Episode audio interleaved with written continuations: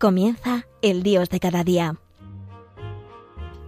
Desde la Archidiócesis de Santiago de Compostela, con el Padre Javier García.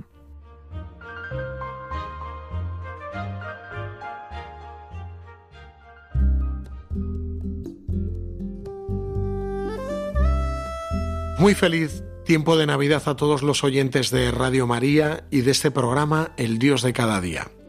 Hoy retransmitimos desde Santiago de Compostela. Yo, Javier García Rodríguez, sacerdote, delegado de Pastoral de Infancia y Juventud en esta diócesis. Me alegra mucho poder saludaros y poder tener este primer programa del año 2022.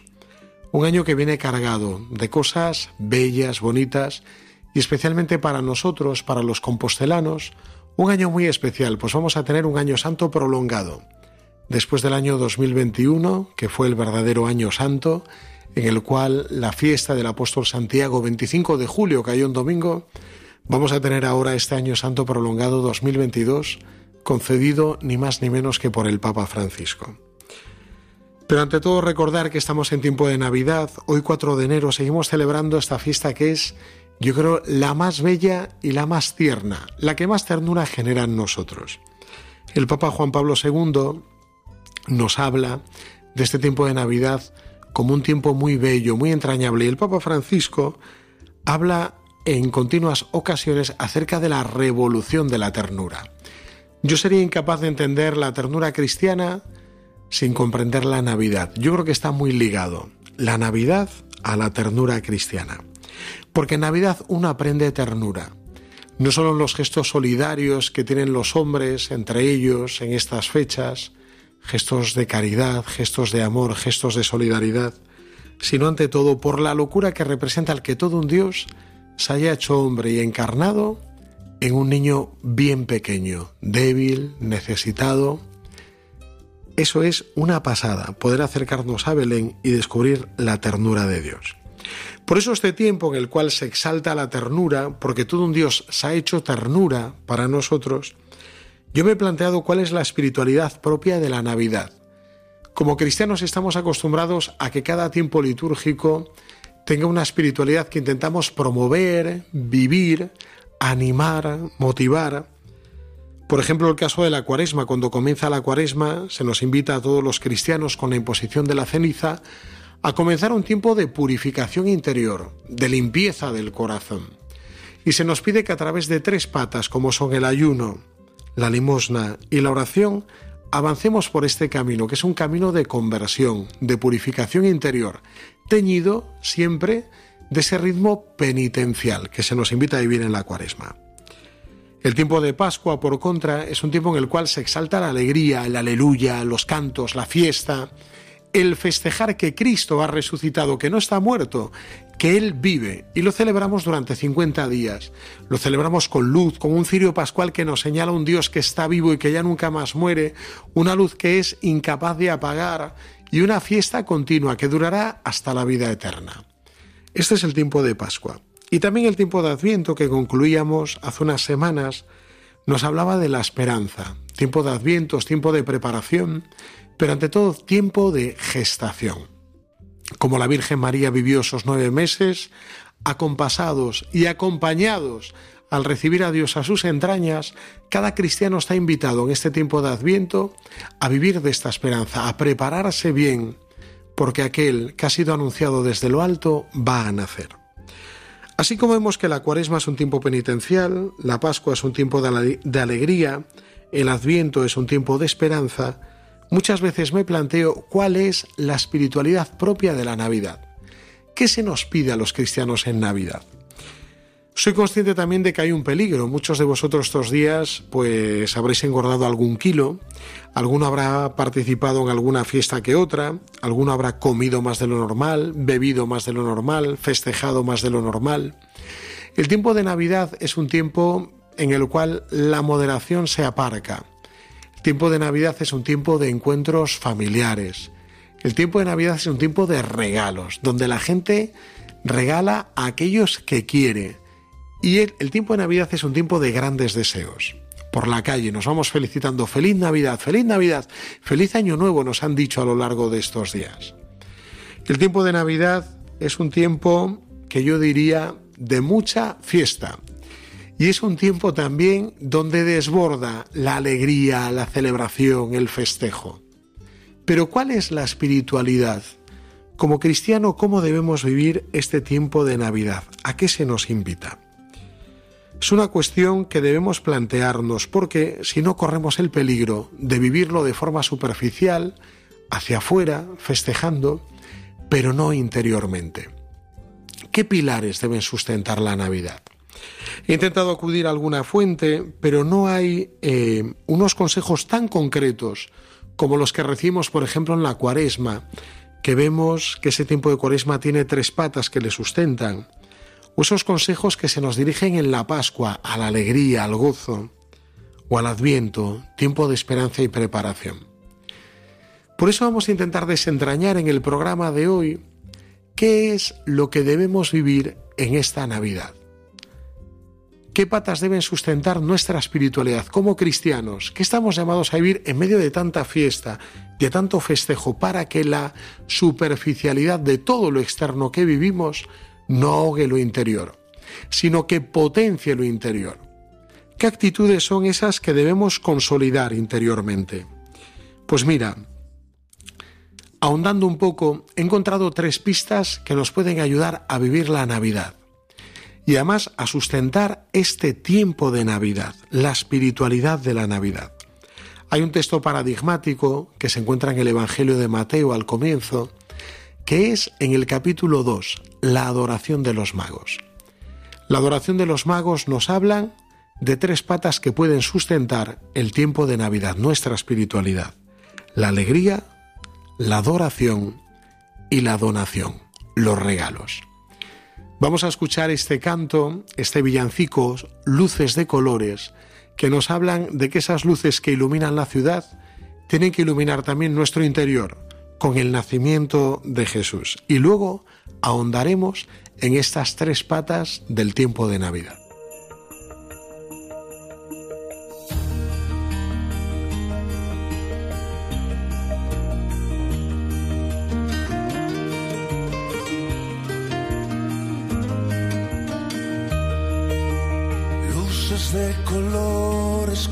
Comenzaron a brillar.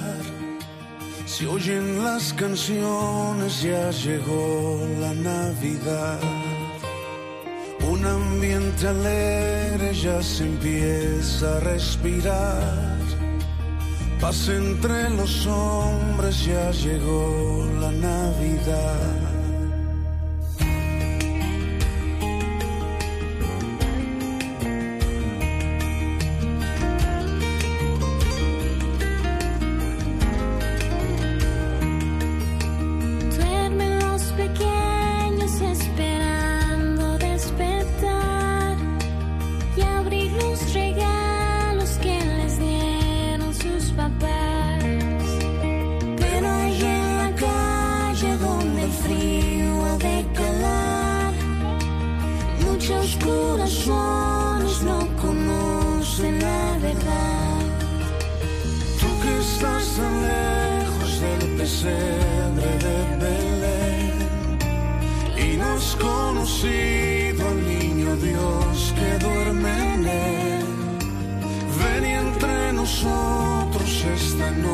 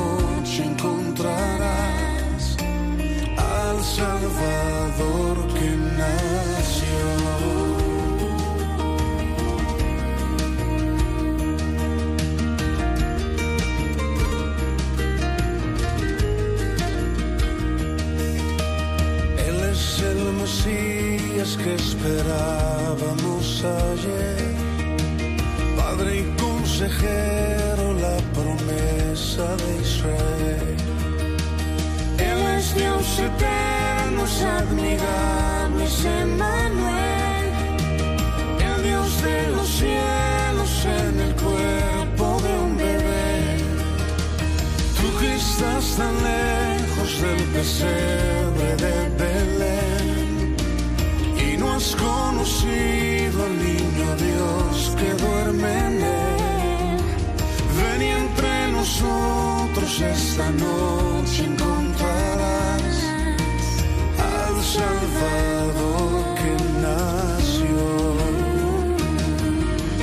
Tú que estás tan lejos del pesebre.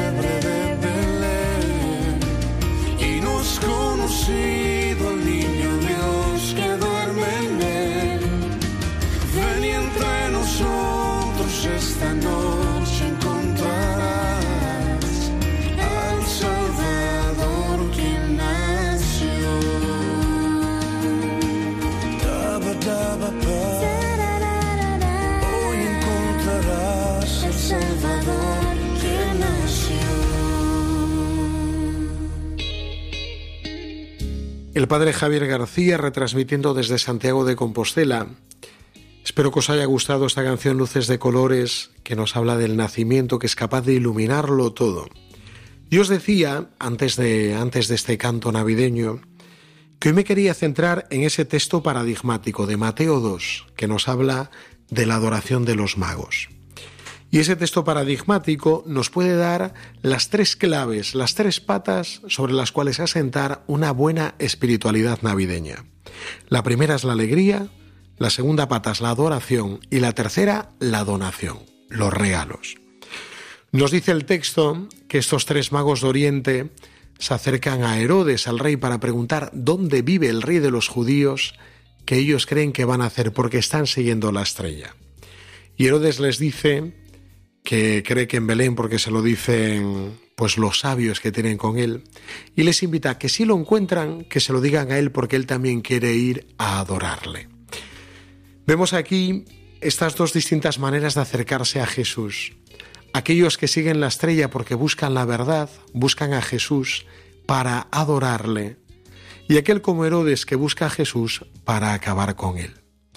Vienen a ser como dos situaciones muy contradictorias en la búsqueda de Jesús. Aquellos que lo buscan para adorarle, que esto significa cuando nosotros adoramos Jesús es el centro y nosotros pasamos a ser algo secundario. O como Herodes, aquellos que buscan para matarle, que ellos son lo importante y Jesús es algo secundario o que sobra. Yo imagino que todos y cada uno de nosotros que en esta mañana estamos escuchando este programa, tenemos la actitud de los magos de Oriente, que buscamos a Jesús para adorarle, no para exterminarle.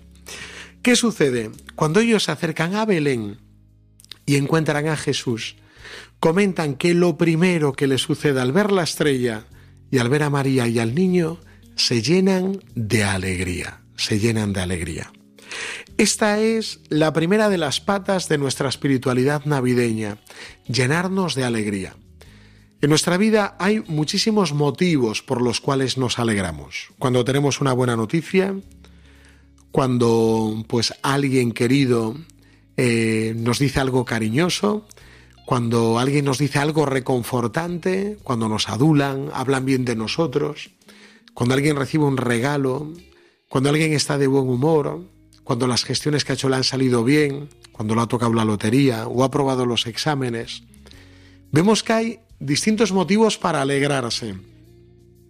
Pero la alegría de la Navidad no se sustenta en situaciones que nosotros vivamos, sino que tiene su sustento en una acción muy concreta, que es la locura del amor de Dios, que se ha encarnado, se ha hecho hombre pequeño, débil y ha nacido en Belén.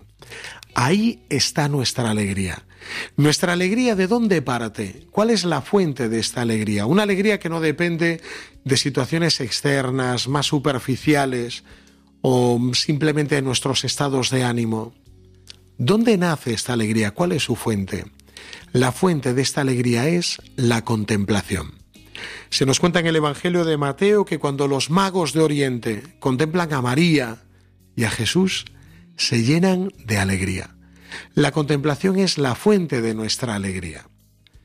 ¿Qué sería de nosotros cristianos si en el tiempo de Navidad no pusiéramos belenes y no fuéramos capaces de acercarnos al Belén con una mirada contemplativa? Capaces de contemplar no solo una buena imaginería, no solo una buena destreza de esos que han hecho el Belén, sino de contemplar ahí el misterio de un Dios hecho hombre, encarnado por amor. Esa mirada contemplativa es la fuente de nuestra alegría. En esta Navidad se nos invita a que despertemos nuestros sentidos interiores, espirituales, que tengamos una vista contemplativa, un tacto contemplativo, un gusto contemplativo, que descubramos a qué sabe Dios, lo bueno que es Dios, que veamos la grandeza de Dios. Esa es la fuente de nuestra alegría.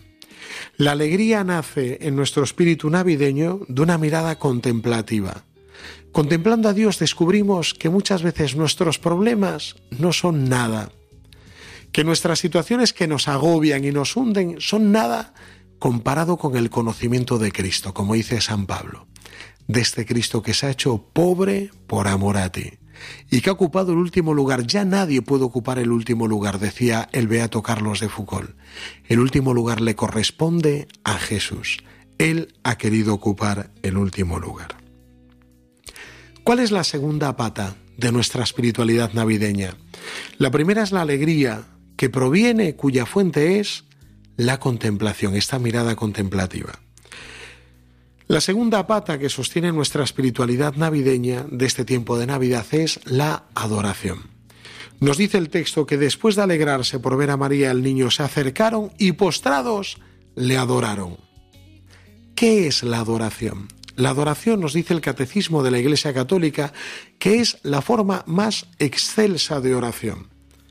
La capacidad de adorar. Adorar significa reconocer que Dios es Dios, y que Dios es más grande que mis ideas, que Dios es más grande que lo que yo conozco de Dios, que mi experiencia, que mis conocimientos, que mi historia, que mis juicios, que Dios es el alfa y el omega, el principio y el fin, que es el juez de la historia, que es el creador de todo.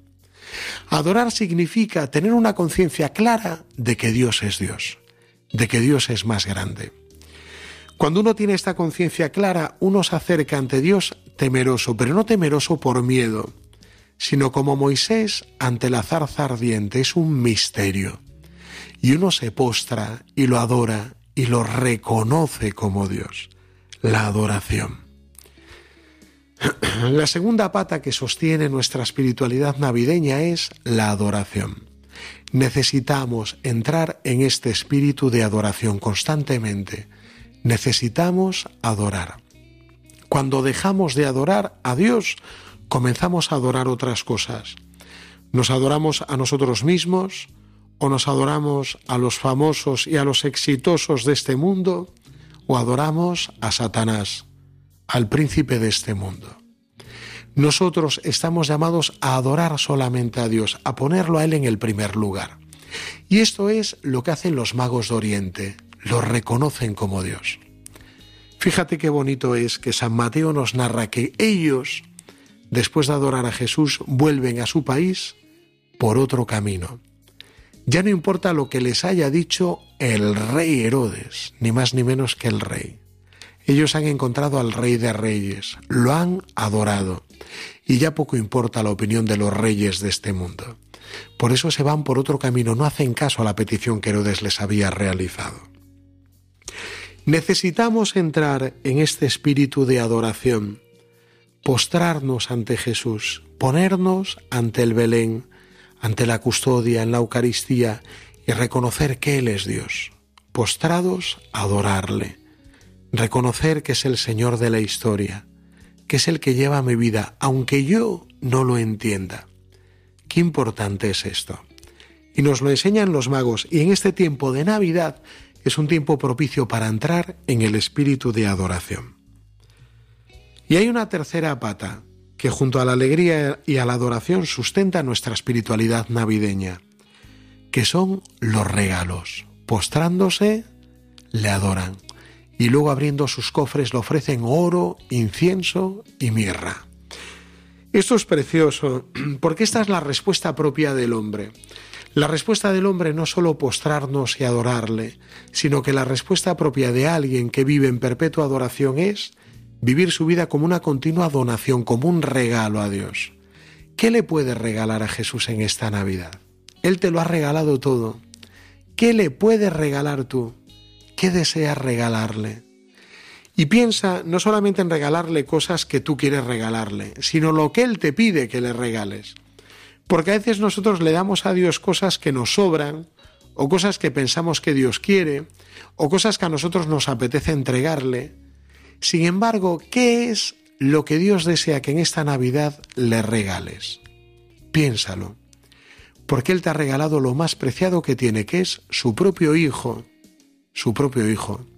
¿Qué le quieres regalar tú? ¿Qué te pide Él que le regales? Cuando uno ama, vive su vida regalando. Pensad en esos maridos que aman a sus mujeres y son capaces de regalarle el partido del sábado a la tarde, el choque Madrid Atlético, con tal de estar con su mujer y dedicarle tiempo a ella. O esas mujeres que le regalan a sus maridos tiempo de calidad con ellos en vez de quedar con sus amigas a tomar café, yo qué sé. Cuando alguien ama, el lenguaje propio del amor es regalar, es donar. Y este es el lenguaje propio de la Navidad. Nos hacemos regalos porque en el fondo queremos el mayor regalo, que es Jesucristo hecho hombre. Y por eso nosotros regalamos, porque Él nos ha dado el mayor regalo. Pues te invito hoy a pensar en estas tres patas que sustentan nuestra espiritualidad de la Navidad. La alegría, la adoración, los regalos. Estas tres patas queremos vivirlas. Vamos a pedirle hoy muy intensamente a Dios vivir estas tres patas, entrar en el misterio de Belén.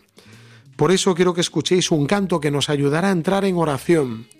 Este canto que nos invita a adorarle. Ven, es hora de adorarle.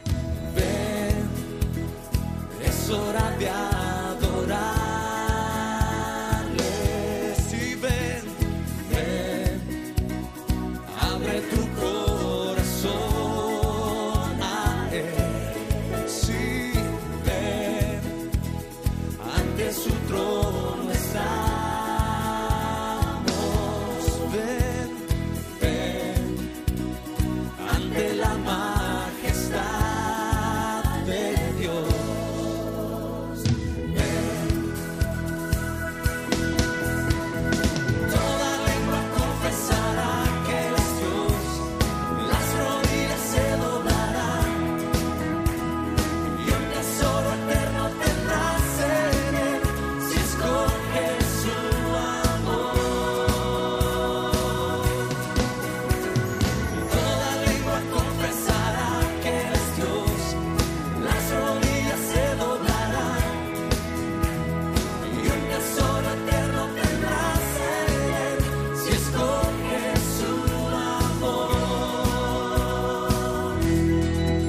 En el nombre del Padre, y del Hijo, y del Espíritu Santo.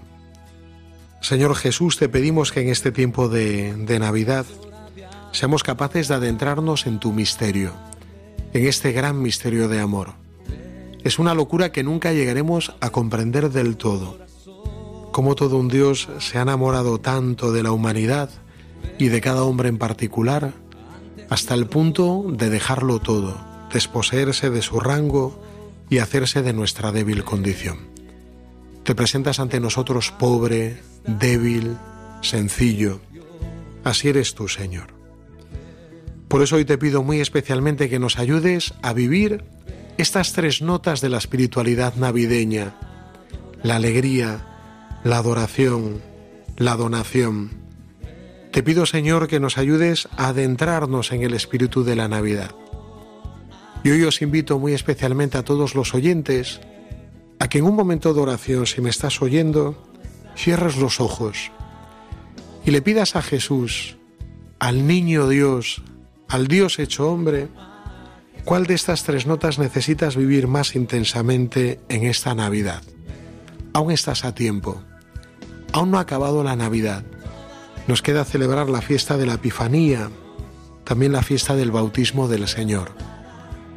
¿Qué es lo que más necesitas en esta Navidad? ¿Cuál de estas notas espirituales pueden asentar una vivencia mayor de estas fiestas? La alegría que nace de la contemplación de este misterio, la adoración que nace de este espíritu de reconocer que Dios es Dios, o la donación que nace de este gran regalo que Dios ha querido darte y que te invita también a ti a regalarte a los demás. Que tengáis muy feliz martes, día 4 de enero, y que tengáis una muy feliz fiesta de la Epifanía y un gran cierre de estas fiestas de Navidad.